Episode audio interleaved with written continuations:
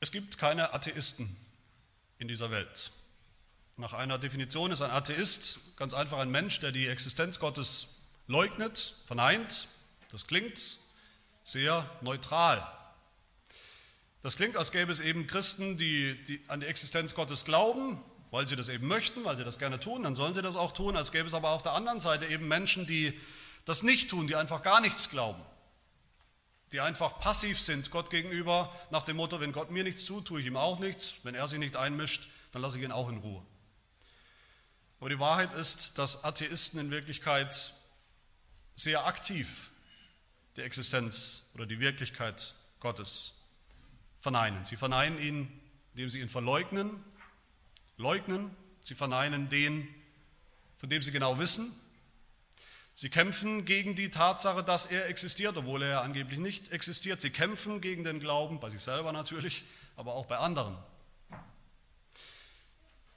Viele Christen denken das oder akzeptieren das auch, dass es sowas gibt wie Atheisten, dass es sowas gibt wie lupenreine Atheisten, Menschen, vielleicht arme Menschen sogar, die Gott eben noch nicht kennen, die noch nie von ihm gehört haben, die noch nie was über ihn gesehen oder von ihm gesehen haben und die dann, das wäre ja die Konsequenz für solche Menschen, die dann am Ende auch gar nicht wirklich schuld daran sind,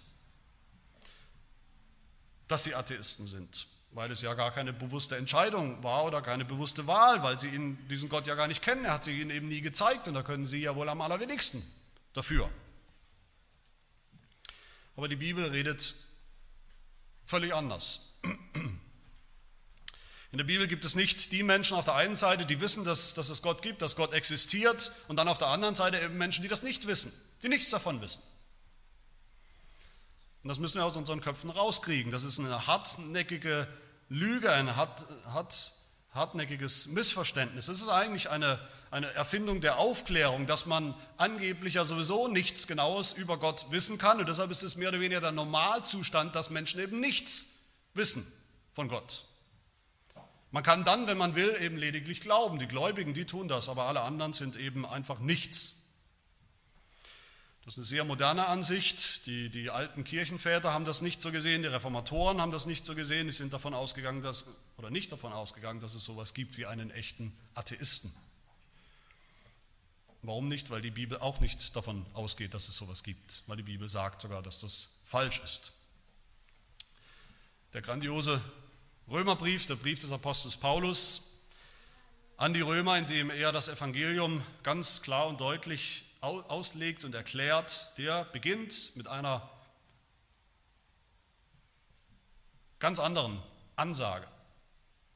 Da heißt es, das von Gott Erkennbare ist unter ihnen, unter den Menschen, unter allen Menschen, sagt Paulus, offenbar, da Gott es ihnen allen offenbar gemacht hat. Denn sein unsichtbares Wesen, seine ewige Kraft und Gottheit wird seit Erschaffung der Welt an den Werken durch Nachdenken wahrgenommen, so dass sie keine Entschuldigung haben. Und dann beschreibt Paulus weiter die, die wir heute vielleicht Atheisten nennen. Er sagt, obwohl oder obgleich sie Gott erkannten,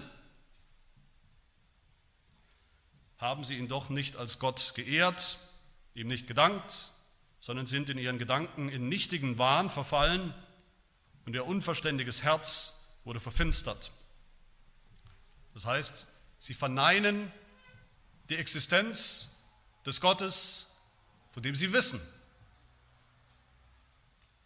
Und dann schreibt Paulus weiter, sie haben die Herrlichkeit des unvergänglichen Gottes vertauscht mit einem Bild, das dem vergänglichen Menschen, den Vögeln und vierfüßigen und kriechenden Tieren gleicht. Sie haben die Wahrheit Gottes mit der Lüge vertauscht und dem Geschöpf Ehre und Gottesdienst erwiesen, anstatt dem Schöpfer, der gelobt ist in Ewigkeit. Amen. Was bedeutet das? Bedeutet das, alle Atheisten haben zu Hause irgendwelche goldenen Vögel oder ausgestopften Tiere oder was auch immer vor denen sie niederfallen, niederknien und sie anbeten? Nein, natürlich nicht. Es geht um eine viel radikalere, viel tiefere Aussage, nämlich um die Aussage, alle Menschen beten irgendetwas oder irgendjemanden an. Alle Menschen, ohne Ausnahme. Niemand betet nicht an, niemand hat keinen Gott. Entweder wir verehren, wir beten den wahren Gott an, den Schöpfer, oder wir verehren und beten irgendetwas an innerhalb dieser Schöpfung. Mensch oder Tier oder irgendwelche Vorstellungen oder was auch immer. Und das gilt für alle Menschen. Jeder Mensch ist so, ist so gemacht, ob er will oder nicht. Jeder Mensch lebt mitten in Gottes Schöpfung, ist umgeben von unzählbaren Beweisen von diesem Schöpfer Gott. Jeder Mensch ist selber ein Geschöpf Gottes. Jeder Mensch wird den Gedanken, das Wissen von diesem Gott nicht los. Wir sind gemacht, gebaut, konstruiert, designt, gepolt, um anzubeten. Die Frage ist nicht, ob wir anbeten, die Frage ist, wen oder was. Und diese Umkehrung aller Dinge, dass, dass, dass die Herrlichkeit des Schöpfers, des wahren Gottes eben vertauscht wird mit irgendetwas aus der Schöpfung, mit einem Bild, wie es hier heißt, mit etwas Geschaffenem, mit, mit etwas Innerweltlichem, das ist genau das, was wir Götzendienst nennen. Es gibt keine Atheisten, es gibt nur Anbeter Gottes oder Anbeter von Götzen, Götzendiener. Der Reformator Johannes Calvin, der beschreibt es sehr treffend, der sagt, dass der Menschengeist, ich zitiere ihn, dass der Menschengeist zu allen Zeiten sozusagen eine Werkstatt von Götzenbildern gewesen ist. Eine Werkstatt von Götzenbildern. Der Menschengeist ist voll Hochmut und Vermessenheit und wagt sich einen Gott nach seinem Fassungsvermögen auszudenken. Und weil er, weil der Mensch von Schwachsinnigkeit befallen ist, von scheußlichster Unwissenheit umhüllt ist, so erfasst er in Wirklichkeit an Gottes Stelle ein nichtiges Ding, ja ein eitles Gespenst. Und sicherlich gehe ich nicht so weit, wenn ich sage, diese, diese Geschichte hier in Exodus 32, dieser Vorfall hier ist wahrscheinlich der bekannteste Fall von Götzendienst in der ganzen Weltliteratur. Viele kennen diese Geschichte und lächeln vielleicht, wenn sie sie, jedes Mal, wenn sie sie hören, über diese dummen, einfachen, schlichten, vorsintflutlichen, was sie ja nicht waren, aber Israeliten und sagen sich, wie kann man nur so blöd sein, wie kann man nur so doof sein. Aber in Wirklichkeit kommen wir dem, der Aussage, dem Kern dieser Geschichte erst auf die Spur, wenn wir begreifen, hier, hier haben wir eine, eine Analyse von dem menschlichen Grundproblem. Von der Sünde ganz allgemein. Wenn wir genau hinschauen, dann sehen wir hier am Ende alle Sünde. Jede Form von Sünde ist in letzter Konsequenz Götzendienst. Und so wollen wir uns anschauen, erstens ein bisschen genauer, was die Sünde war, die das Volk hier begangen hat, und dann zweitens Gottes Zorn über diese Sünde. Drittens Mose den Mittler und Stellvertreter der für das Volk eintritt. Und viertens die Erlösung, von der hier auch die Rede ist. Zum ersten zur Sünde des Volkes. Eben noch, wer die Geschichte kennt hier, die Exodus-Geschichte eben noch, war, war alles in Ordnung, war heile Welt zwischen Gott und seinem Volk. Eigentlich war es eine Erfolgsgeschichte, die, die, die wir da hören. Alles ist, alles ist in Butter, alles ist wunderbar. Gott hat sein Volk befreit in einer wunderbaren Geschichte und Aktion, befreit aus Ägypten, von seinen Unterdrückern befreit, damit natürlich auch von den Götzen Ägyptens befreit. Ägypten war natürlich eine echte historische Nation, ohne Frage, aber Ägypten, haben wir immer wieder gesehen, Ägypten in der Bibel steht eigentlich für die, für die ganze gottlose Welt. Und diese Ägypter, haben wir gesehen, waren auch und besonders Götzendiener. Und ihr Anführer, der Pharao, war der größte Götzendiener, bei dem wir genau das gesehen haben. Er hat ein Geschöpf, nämlich sich selbst, hingestellt als ein Gott. Wobei er in Wirklichkeit war es war, könnte sagen, der personifizierte Antichrist, der personifizierte Teufel. Gott hat sein Volk befreit durch Plagen, Gott hat sie gerettet durch das Meer hindurch, indem die Ägypter ertrunken sind. Die Israeliten sind als eindeutige Sieger hervorgegangen aus dieser Geschichte. Gott hat sein Volk geführt, durch die Wüste geführt, versorgt, beschützt die ganze Zeit. Gott hat mit ihnen einen Bund geschlossen, wie er es mit keinem anderen Volk gemacht hat, einen Bund am Berg Sinai. Er hat ihnen seine Gebote gegeben, die zehn Gebote. Er hat mit ihnen ein Mahl gehalten, gegessen und getrunken. Gott hat ihnen seine Pläne gegeben für das Heiligtum, das er bauen will. Kapitel 25 bis 31 haben wir uns das angeschaut. Das Volk ist eigentlich kurz vor dem ersten Spatenstich, dieses Heiligtum zu bauen, in dem Gott dann selber da sein wird, wohnen wird, auf der Erde unter seinen Menschen, unter seinem Volk. Und dann in Kapitel 35 bis zum Rest sehen wir, das Heiligtum wird tatsächlich gebaut. Aber hier jetzt, in diesen Kapiteln 32 bis 34, da läuft überhaupt nichts. Da geht alles schief, da steuert alles zu auf, eine, auf die schlimmste Katastrophe. Das Volk Gottes, sein eigenes Volk, wendet sich ab von Gott, kehrt ihm den Rücken. Es rebelliert gegen ihn, es will eigentlich einen anderen Gott, es will einen anderen Anführer. An dieser Stelle wo wir uns hier befinden, steht alles auf dem Spiel. Die ganze Geschichte Gottes mit der Menschheit, die ganze Geschichte des Heils steht auf dem Spiel. Und mir geht es zumindest so, wenn man das liest, dieses Kapitel hier, dann, dann ist es fast so, als wollte Gott seinem Volk zeigen, wie tief ihr Problem wirklich sitzt, wie tief das Problem der Sünde wirklich sitzt. Vielleicht dachte das Volk, Israel ja gerade, weil alles so glatt lief, weil alles so gut lief. Naja, wir haben Gott auf unserer Seite, wir sind das Siegervolk, das beste, das auserwählte Volk von unter allen Völkern. Gott muss uns doch lieben, Gott schenkt uns sogar ein Heiligtum, was wir jetzt bauen sollen, wie man es noch nie gesehen hat auf der Erde. Wir müssen ziemlich tolle Hechte sein. Und schon fallen sie in die tiefste denkbare Sünde, fallen sie ab von Gott. Aber was genau ist die Sünde, die Israel hier begangen hat? Ich denke, wir kennen alle diese Geschichte oder die meisten kennen diese Geschichte, aber vielleicht sind wir nicht ganz klar in, den, unseren Vorstellungen, was hier wirklich passiert ist. Was war eigentlich die Sünde? Wir müssen uns erinnern, das Volk Gottes hat ja schon die zehn Gebote bekommen. Mose hat sie ihnen schon gesagt. Vom Mund Gottes hat er sie ihnen gesagt. Die zehn Gebote, inklusive natürlich dem ersten Gebot, inklusive dem zweiten Gebot, wo es heißt, ich bin der Gott, der dich aus Ägypten befreit hat. Du sollst deshalb keine anderen Götter neben mir haben. Und das zweite Gebot, das da lautet, du sollst dir kein Bildnis machen von Gott und dann hingehen und dieses Bild, Bildnis anbieten. Welches Gebot haben sie hier gebrochen? Das erste oder das zweite? Manche Theologen oder Prediger oder Ausleger sagen, nur das zweite haben sie gebrochen. Sie wollten ja weiterhin den wahren Gott anbeten. Sie wollten keine anderen Götter haben, nur den einen wahren Gott. Das Problem war nur, dieser Gott war irgendwie weit, weit weg. Wo genau wusste keiner. Er hat lange nichts mehr von sich hören lassen. Deshalb haben sie ein Bild gemacht, dieses goldene Kalb, diese goldene Kuh, das ihnen helfen sollte, den, den wahren Gott besser anzubeten. Aber ich denke, das wird dieser Geschichte und diesem Text nicht gerecht. Was sagt der Text? Was sagt das Volk? Auf, mache uns Götter, die uns vorangehen sollen. Was mit dem alten Gott passiert ist, wissen wir nicht. Und dann Vers 4, nachdem sie das Kalb gemacht hatten, schreien sie, das sind eure Götter, Israel, die dich aus dem Land Ägypten heraus, heraufgeführt haben. Natürlich hat kein Israelit damals wirklich geglaubt, dass sie eine Kuh gerettet hat, dass eine Kuh sie aus Ägypten befreit hat. Das hat niemand geglaubt.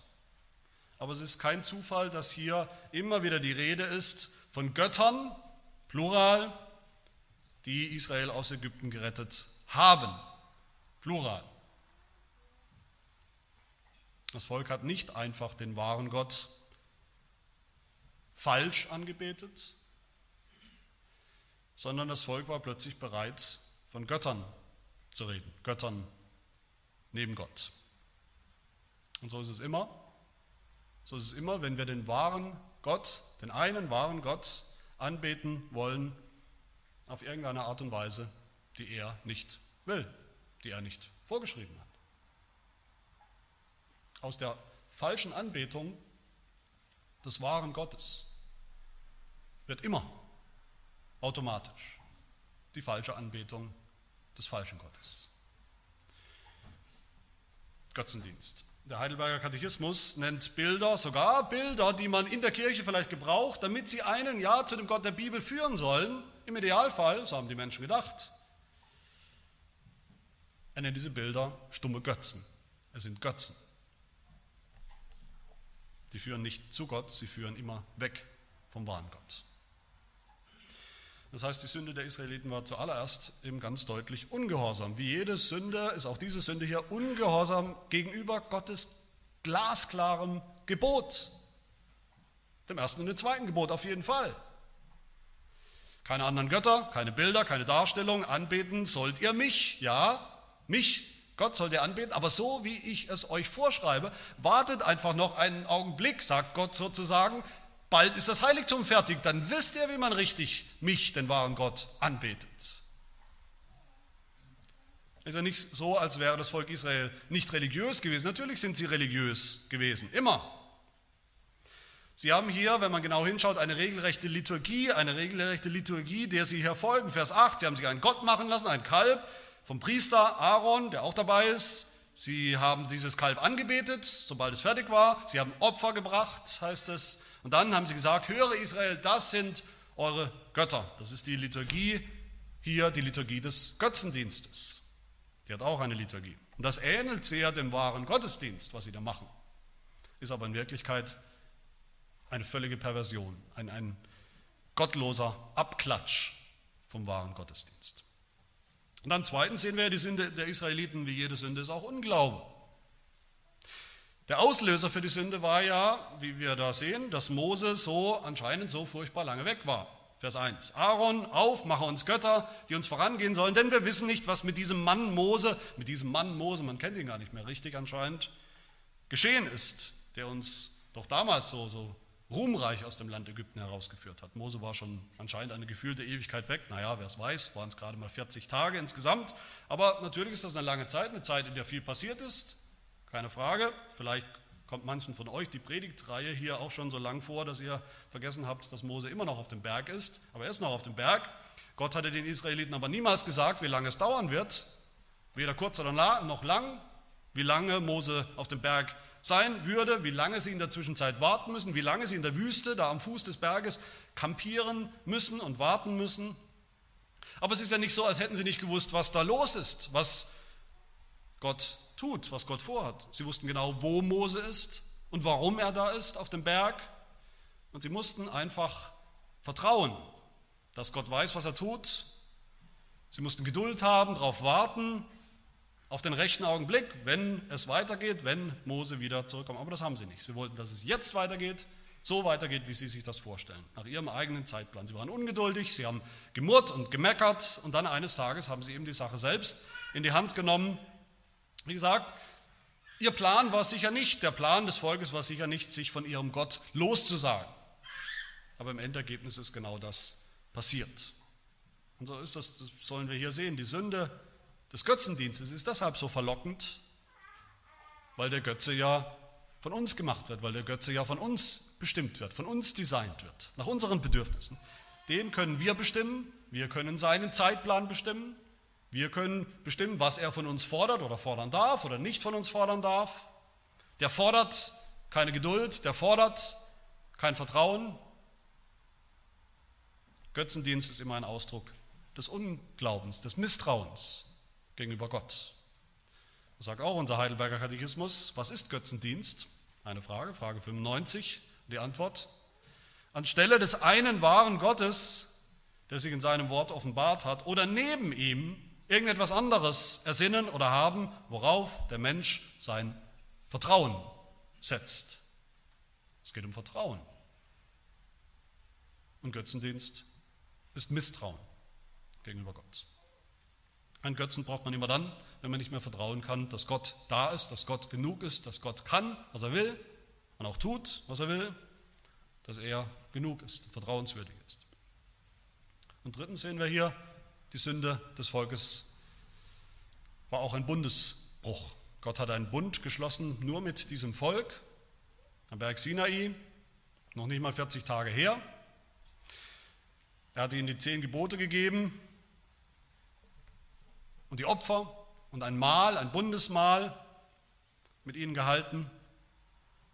Aber wie ein Autor schreibt, ich zitiere ihn, das Blut des Bundes war noch kaum getrocknet, da tanzte das Volk schon um das goldene Kalb herum und brach die Gebote, die sie doch geschworen hatten, zu halten. Sie haben sie gebrochen.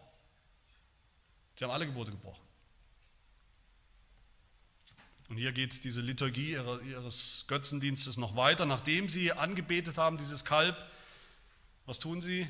Vers 6, das Volk setzte sich nieder, um zu essen und zu trinken, und sie standen auf, um sich zu belustigen. Auch da, sie halten wieder ein Mahl, ein Bundesmahl mit ihrem neuen Gott, mit ihrem Götzen.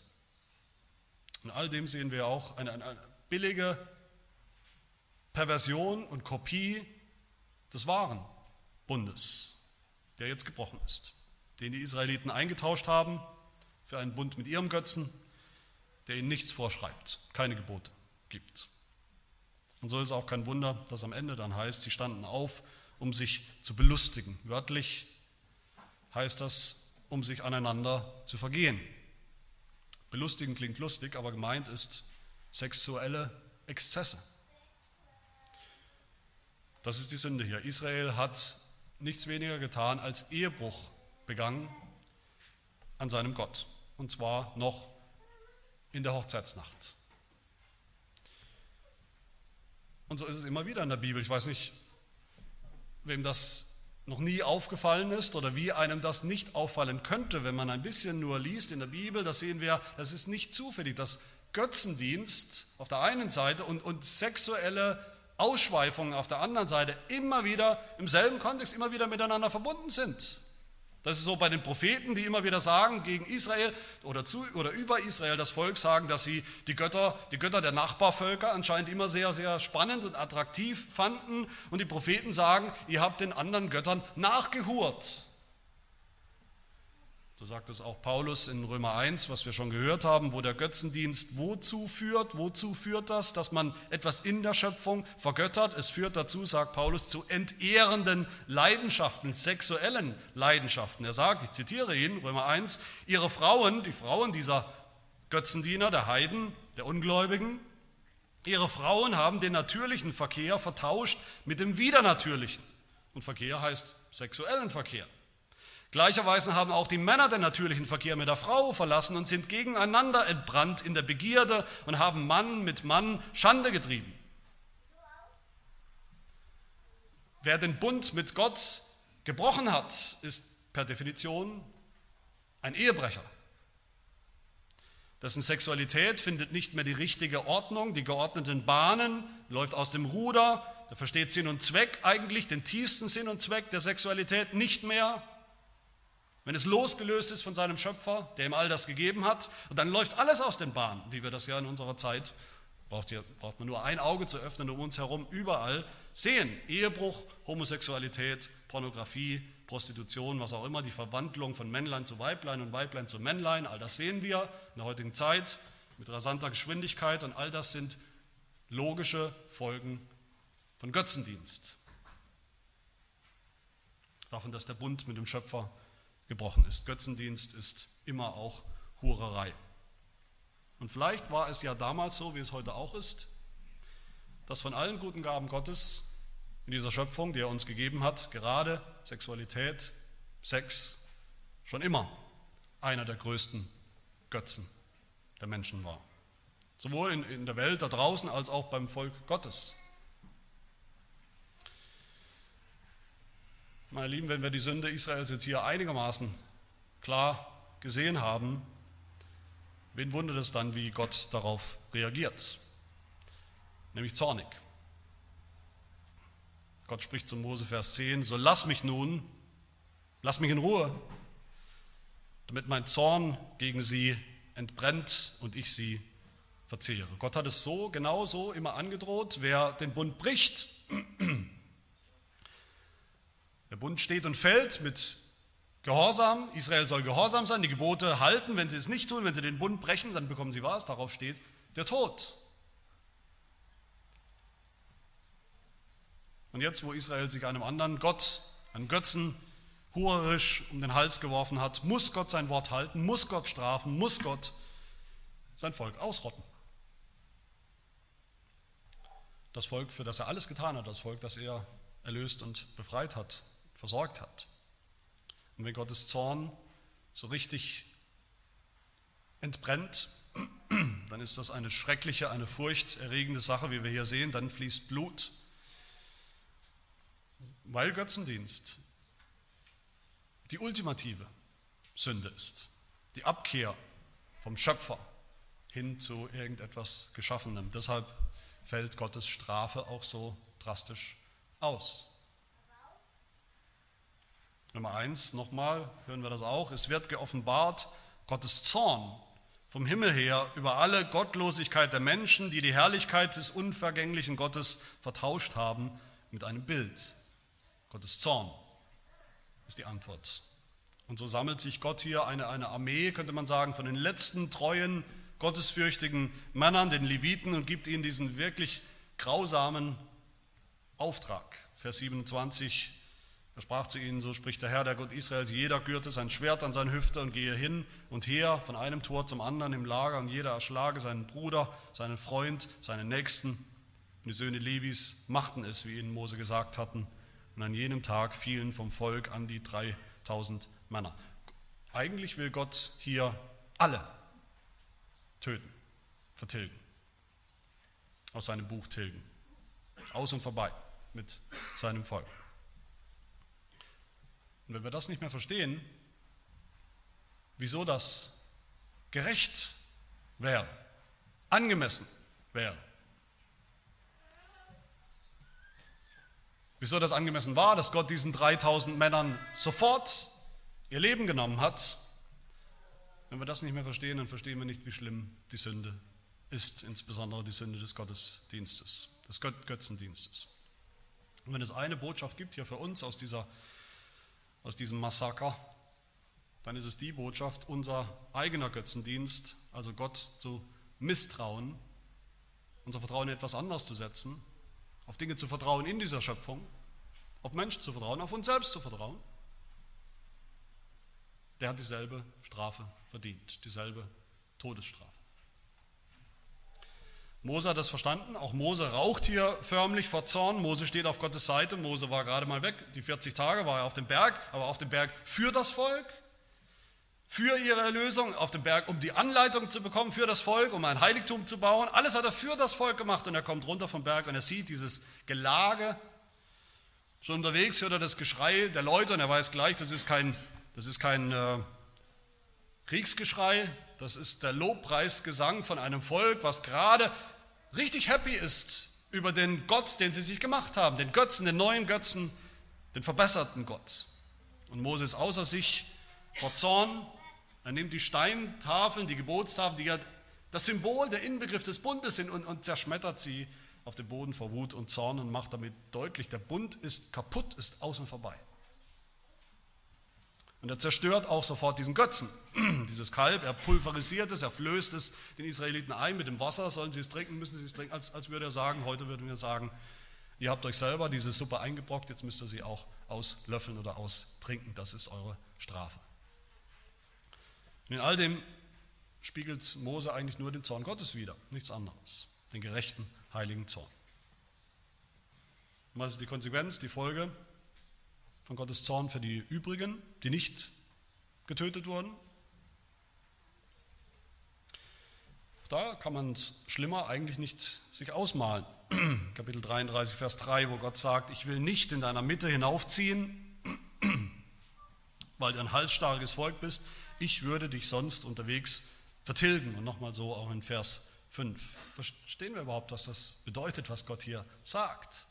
Dass Gott nicht mehr in der Mitte seines Volkes oder ehemaligen Volkes sein will. Das ist doch der Plot der ganzen Exodus-Geschichte. Das Ziel von allem. Das Ziel von der ganzen Geschichte der Bibel, können wir sagen, ist Gott mit uns, Gott bei uns, Gott inmitten seines Volkes. Die Gemeinschaft zwischen Gott und Mensch ist das Ziel von allem, was Gott vorhat. Und jetzt zieht sich Gott zurück. Seine Herrlichkeit verschwindet aus Israel, aus und vorbei. Aber noch nicht genug damit, Gott schickt seinem Volk eine Plage. Vers 35, der Herr schlug das Volk, weil sie sich das Kalb gemacht haben. Wörtlich heißt es hier, er schlug sie mit Plagen. Das müsste uns bekannt vorkommen.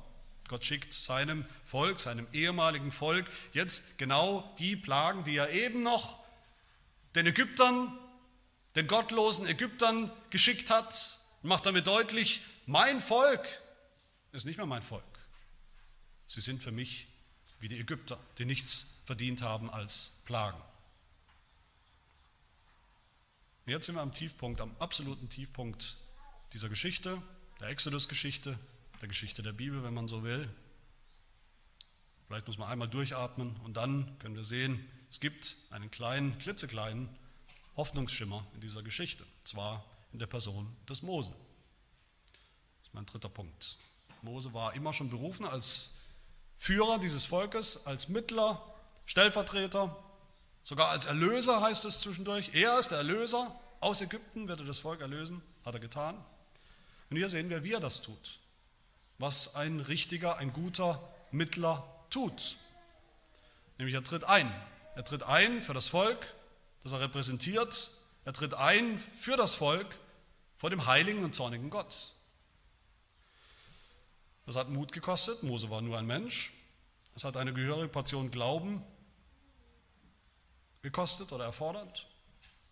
Gleich zweimal tritt Mose hier auf als so ein Mittler, Vers 11. Mose aber besänftigte das Angesicht des Herrn, seines Gottes, und sprach, ach Herr, warum will dein Zorn gegen dein Volk entbrennen, dass du mit so großer Kraft und starker Hand aus dem Land Ägypten geführt hast? Warum sollen die Ägypter sagen, zum Unheil hat er sie herausgeführt, um sie im Gebirge umzubringen und sie von der Erde zu vertilgen? Wende dich ab von der Glut deines Zornes und lass dich des Unheils gereuen, das du über dein Volk bringen willst.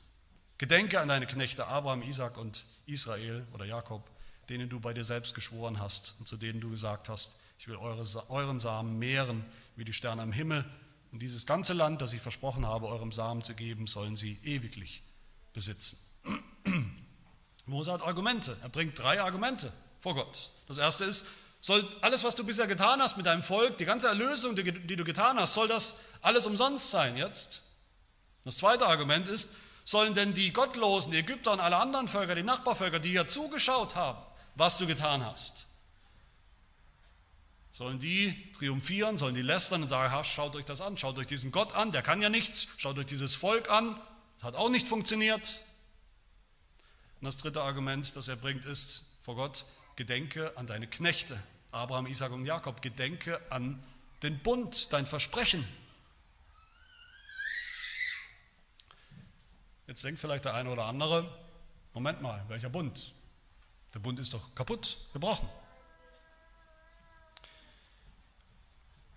Ja und nein, der Bund mit seinen Forderungen, absoluter Gehorsam, absolute Gebote halten, dann und nur dann bekommst du, was ich dir versprochen habe. Wenn nicht, bekommst du den Tod. Dieser Bund ist, wie gesagt, gebrochen. So hat ihn Adam schon gebrochen, so hat ihn Israel als Volk gebrochen. Aber hinter all dem steckt ja noch, steht ja noch der ewige Bund, der Gnadenbund, der Bund, den Gott ja vor langer Zeit geschlossen hat mit Abraham, Isaac und Jakob, wie es hier heißt. Ein Bund, der nicht beruht auf das vollkommene Halten von Geboten, sondern auf Gottes Gnade. Und an diesen Bund erinnert Mose Gott.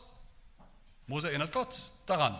Da war doch noch was. Da ist doch ein ewiger Bund, der nicht gebrochen wird weil du Gott ihn selber versprochen hast, für immer zu halten. Aus Gnade. Und Gott selber wiederholt das, Vers 13, ich will euren Samen mehren, ich will euch dieses Land geben, ihr sollt es ewiglich besitzen. Und wer ist der Same? Wer ist der Nachkomme? Wer ist der wahre Mittler?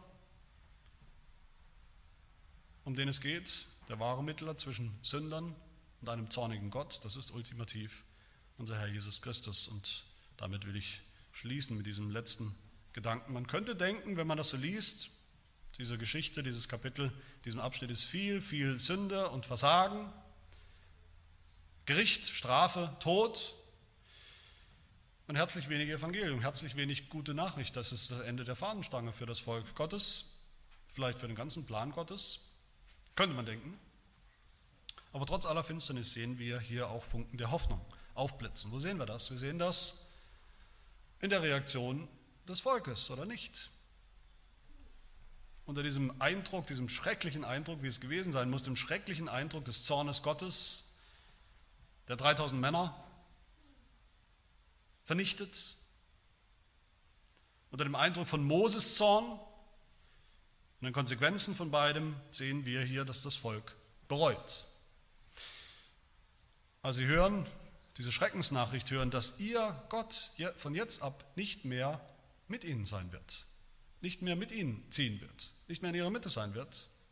Lesen wir in Vers 4, als das Volk diese harte Rede hörte, trug es Leid. Wörtlich heißt es, sie bereuten in Sack und Asche. Es tat ihnen leid. Und im allerletzten Vers heißt es, da rissen sich die Kinder Israels ihren Schmuck ab bei dem Berg Horeb. Den Schmuck, mit dem ja alles angefangen hat. Das Baumaterial ihres Götzen sozusagen. Alles warfen sie jetzt in die Mülltonne und bereuten ihre Sünde. Aber nicht nur das Volk bereut, interessanterweise bereut auch Gott in dieser Geschichte. Vers 14, nachdem Mose zum ersten Mal vor Gott tritt, da heißt es, da reute den Herrn das Unheil, das er seinem Volk anzutun, anzutun gedroht hatte. Das bedeutet nicht, dass Gott plötzlich seine Meinung ändert, überraschenderweise.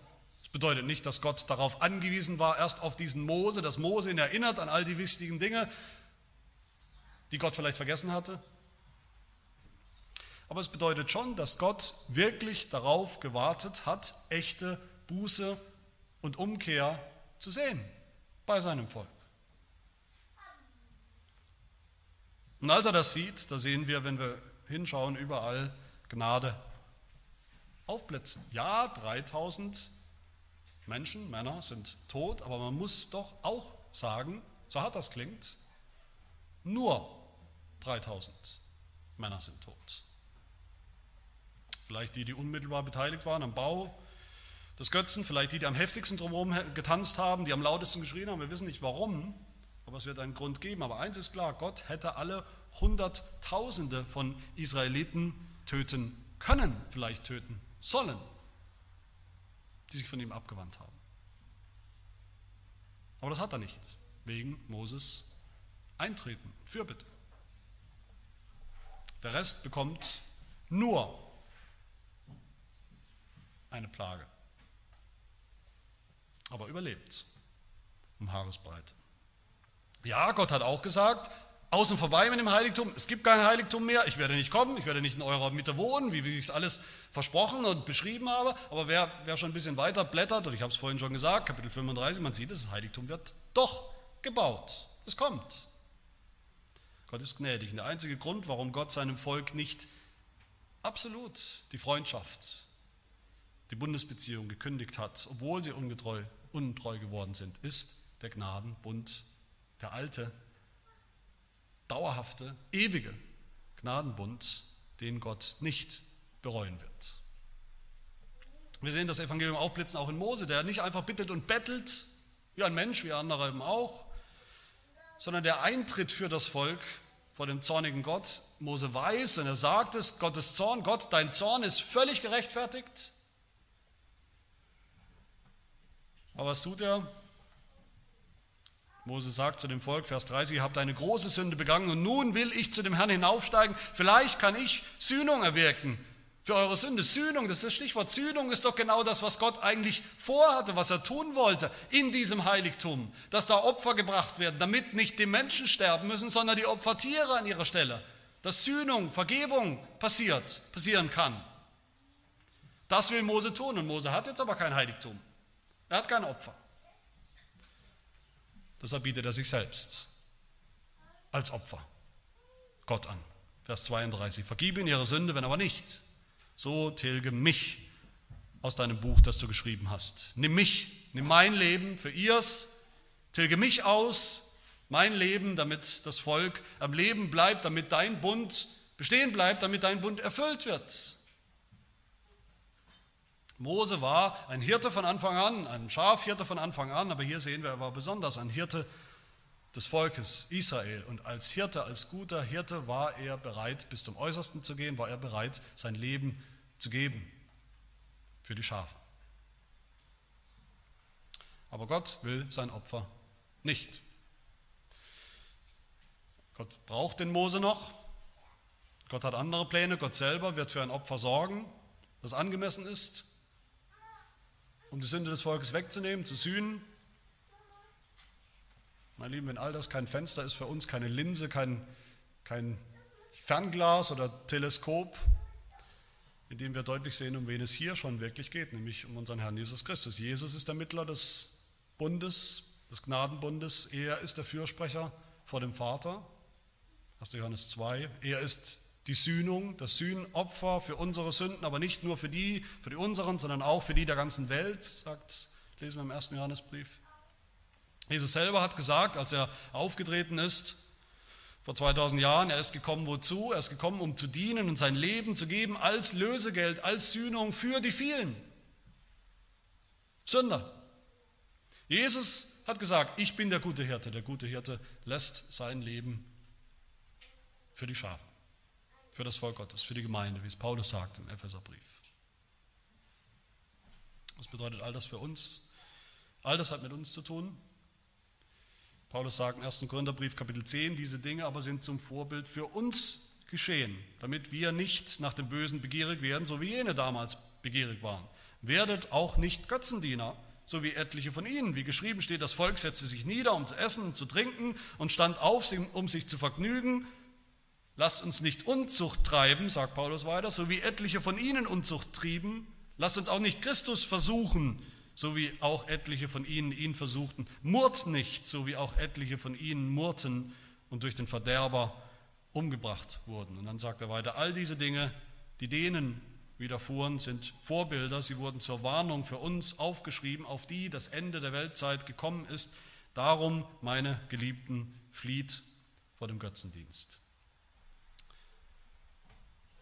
Wenn wir erkennen, dass wir dieselben Sünder sind, und das müssen wir, die Gott oft nicht gehorchen, die Gott nicht gehorchen, seinen Geboten, die nicht vertrauen, wie sie sollten, die oft misstrauen, die gerne suchen, leicht suchen nach anderen, nach Götzen, denen wir leichter vertrauen können, die leichter für uns händelbar, handhabbar sind. Und wir erkennen, dass unsere Herzen dieselben Götzenfabriken sind. Der Apostel Johannes fasst zusammen, was wir tun sollen. Aus Johannes 5. Kinder, hütet euch vor den Götzen. Das ist das christliche Leben. Zusammengefasst. Hütet euch vor den Götzen, sagt er. Gott hat uns befreit von unseren Götzen und bekehrt, heißt es bei Paulus im 1. Thessalonicher Brief, von den Götzen bekehrt, um ihm, dem lebendigen Gott, dem wahren Gott zu dienen. Aber auch wir sind immer noch in der Versuchung, Götzen zu vertrauen. Auch wir sind in einer ähnlichen Situation wie das Volk Israel. Wir stehen unten am Berg und unser Erlöser Jesus Christus ist außer Sicht. Seit der Himmelfahrt ist Jesus auf dem Berg Gottes im Himmel. Wir sehen ihn nicht. Wir wissen nicht, wann er wieder kommt. Es ist manchmal sehr lang, manchmal unerträglich, schier unerträglich lang für das Volk Gottes, die Gemeinde. Die Versuchung ist da, andere Lösungen zu finden, andere Erlöser zu finden, nicht warten zu wollen, nicht geduldig sein zu wollen, mitten in dieser Wüste mit allem Leid, mit allen Anfechtungen, allen Schwierigkeiten. Die Versuchung ist da. Was müssen wir tun? Was sollen wir tun? Radikal dagegen angehen ist natürlich der erste Schritt, mit den Götzen umgehen, die wir vielleicht identifizieren können, identifiziert haben. Genauso klar, radikal wie Mose, der das Kalb einfach pulverisiert hat, genauso radikal wie die Leviten, was wir hier sehen, die gehorsam waren so radikal wie Paulus. Paulus sagt, was macht er mit den Götzen? Ganz einfach, tötet sie, murkst sie ab. Kolosser 3, Vers 5, tötet daher eure Glieder, die auf Erden sind, Unzucht, Unreinheit, Leidenschaft, böse Lust und die Habsucht, die Götzendienst ist. Tötet diese Dinge.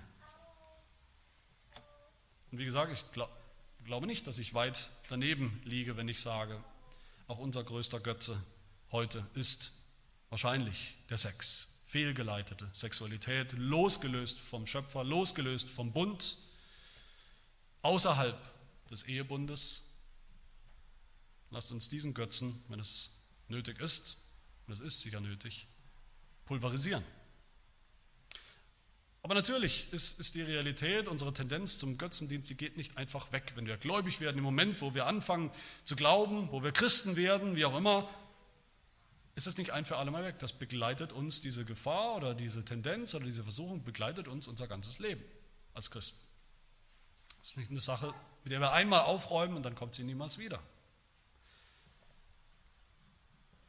Damit wir wirklich brechen können mit diesen Dingen, müssen wir etwas Positives dagegen setzen oder entgegensetzen.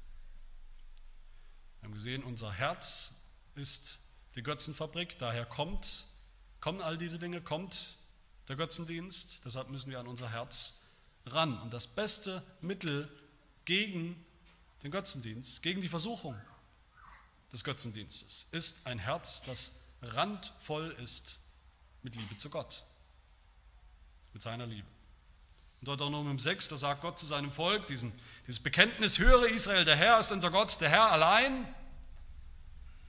Keine Götzen, hütet euch vor den Götzen, habt nichts mit ihnen zu tun, der Herr allein. Und wie tun wir das? Im nächsten Vers, du sollst den Herrn, deinen Gott, lieben mit deinem ganzen Herzen, bis zum Platzen, bis zum Maximum und mit deiner ganzen Seele, mit deiner ganzen Kraft. Das ist was, was wir tun, aktiv tun sollen, tun müssen. Wir müssen aktiv unser Herz füllen, erfüllen lassen mit dieser Liebe zu Gott. Durch sein Wort, durch das Gebet, durch die Anbetung, durch die Gottes, Gottesdienste, Predigt, die Sakramente, all das, was Gott uns gegeben hat, durch das uns hoffentlich das Evangelium so deutlich vor Augen steht und dann auch ins Herz rutscht, dass das Herz voll ist davon. Jeder Sonntag, auch heute, jeder Sonntag, wo wir zusammenkommen als Gemeinde, wo das Evangelium verkündigt wird, jeder Sonntag ist so ein aktiver Kampf gegen die Götzen, die sich erheben wollen in unserem Herzen.